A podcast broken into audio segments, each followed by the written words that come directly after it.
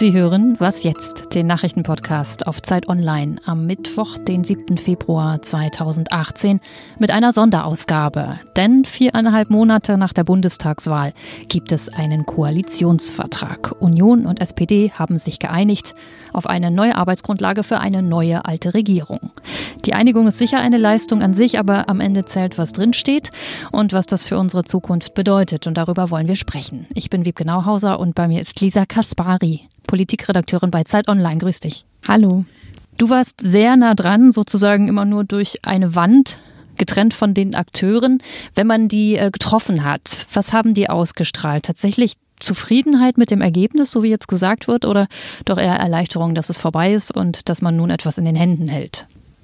Äh, doch, Zufriedenheit mit dem Ergebnis. Ähm, das ist aber auch ganz natürlich. Die müssen ja natürlich auch das Ergebnis verkaufen an ihre eigenen Anhänger. Aber bemerkenswert zufrieden hat sich Horst Seehofer gezeigt. Er, der hat gesagt, dass er hochzufrieden ist. Ähm, er kann ja offensichtlich auch ein Superministerium auf sich verbuchen.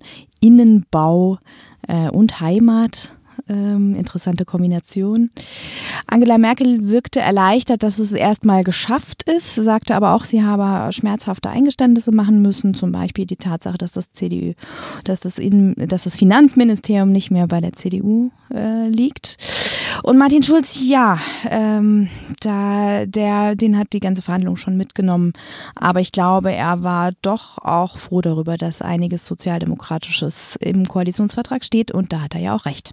Da wollen wir mal drauf schauen. Am längsten gestritten hat man sich ja um die Bereiche Arbeitsmarkt und Gesundheit. Da hakt es so am Ende dran. Beim Thema Arbeit ging es unter anderem um, oder vorrangig, um die sachgrundlosen Befristungen. Also diese Zeitverträge, die man angedreht bekommt und die im besten Fall verlängert werden, äh, was man dann ein paar Tage vorher erfährt, ob es klappt oder nicht. Was ist da jetzt das Ergebnis? Also es wurde ja super lange um dieses Thema gerungen und das Ergebnis ist erstmal, dass diese sachgrundlosen Befristungen äh, nur noch anderthalb Jahre gelten sollen dürfen, nicht mehr zwei Jahre wie bisher.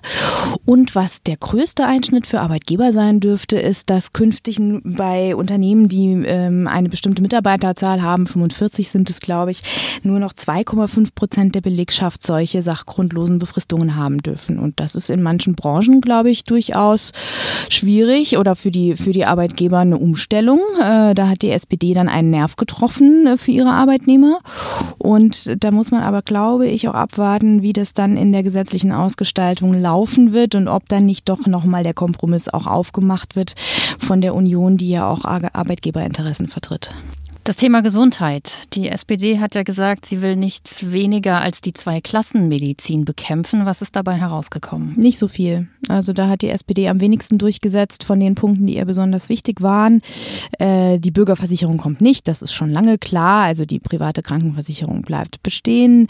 Es gab auch keine Annäherung bei der Angleichung der Ärztehonorare. Es wurde oder wurde sich nur darauf geeinigt, dass man eine Kommission einrichtet, die mal überlegt, wie man äh, quasi quasi äh, die schlechte Behandlung von Kassenpatienten bei, beilegen kann. Und naja, Kommissionen, da müssen wir jetzt mal abwarten, ob da überhaupt was passiert. Es gab unmittelbare äh, Geschenke, und zwar einige. Es gibt das Baukindergeld, es gibt das normale Kindergeld, was ein bisschen erhöht wird. Dann äh, soll es einen Rechtsanspruch auf ein schnelles Internet geben.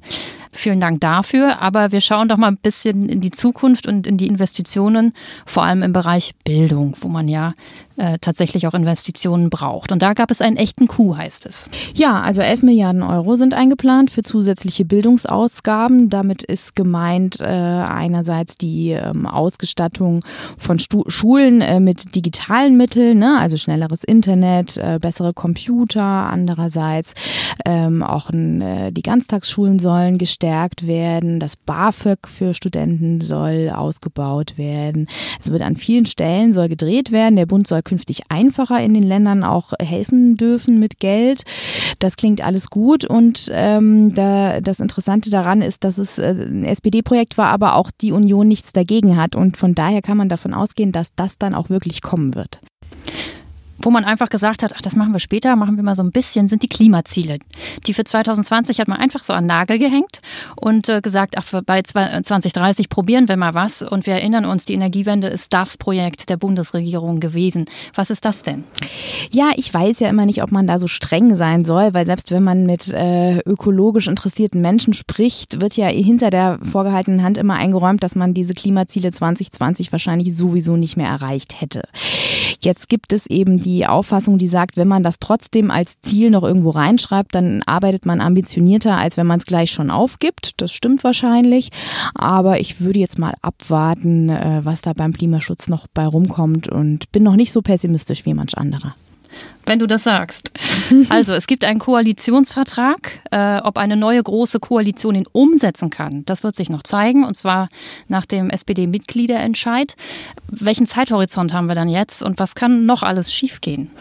Der SPD-Mitgliederentscheid wird wahrscheinlich am 4. März ausgezählt. Das sind jetzt noch knapp drei, dreieinhalb Wochen. Tja, was kann man erwarten? Ähm, das wird knapp und das weiß die Parteiführung auch. Die Gegner der Großen Koalition sind zahlreich. Es gab jetzt auch äh, viele Neueintritte in die SPD. Wir erinnern uns, die Jusos hatten dazu äh, aufgerufen, in die SPD einzutreten, um gegen den Mitglieder, äh, gegen die Große Koalition zu stimmen. Und von daher ähm, erwarten uns spannende drei Wochen, in denen die Parteiführung äh, werben muss um den erzielten Kompromiss. Und da scheint ja auch gerade einiges im Umbau zu sein. Martin den Schuss hat massiv an Autorität verloren. Ähm, von daher sind wir mal gespannt, wer dann wirbt und wie wirbt. Ja. Wir entspannen uns nicht. Nö, das geht, glaube ich, im Moment noch nicht. Nee. Und danken dir für den Überblick über den geschlossenen Koalitionsvertrag. Danke, Lisa Danke Kaspari. Dir. Das war sie, die Sonderausgabe unseres Nachrichtenpodcasts. Was jetzt? Mehr dazu und zu anderen Themen. Wieder morgen ab 6 Uhr.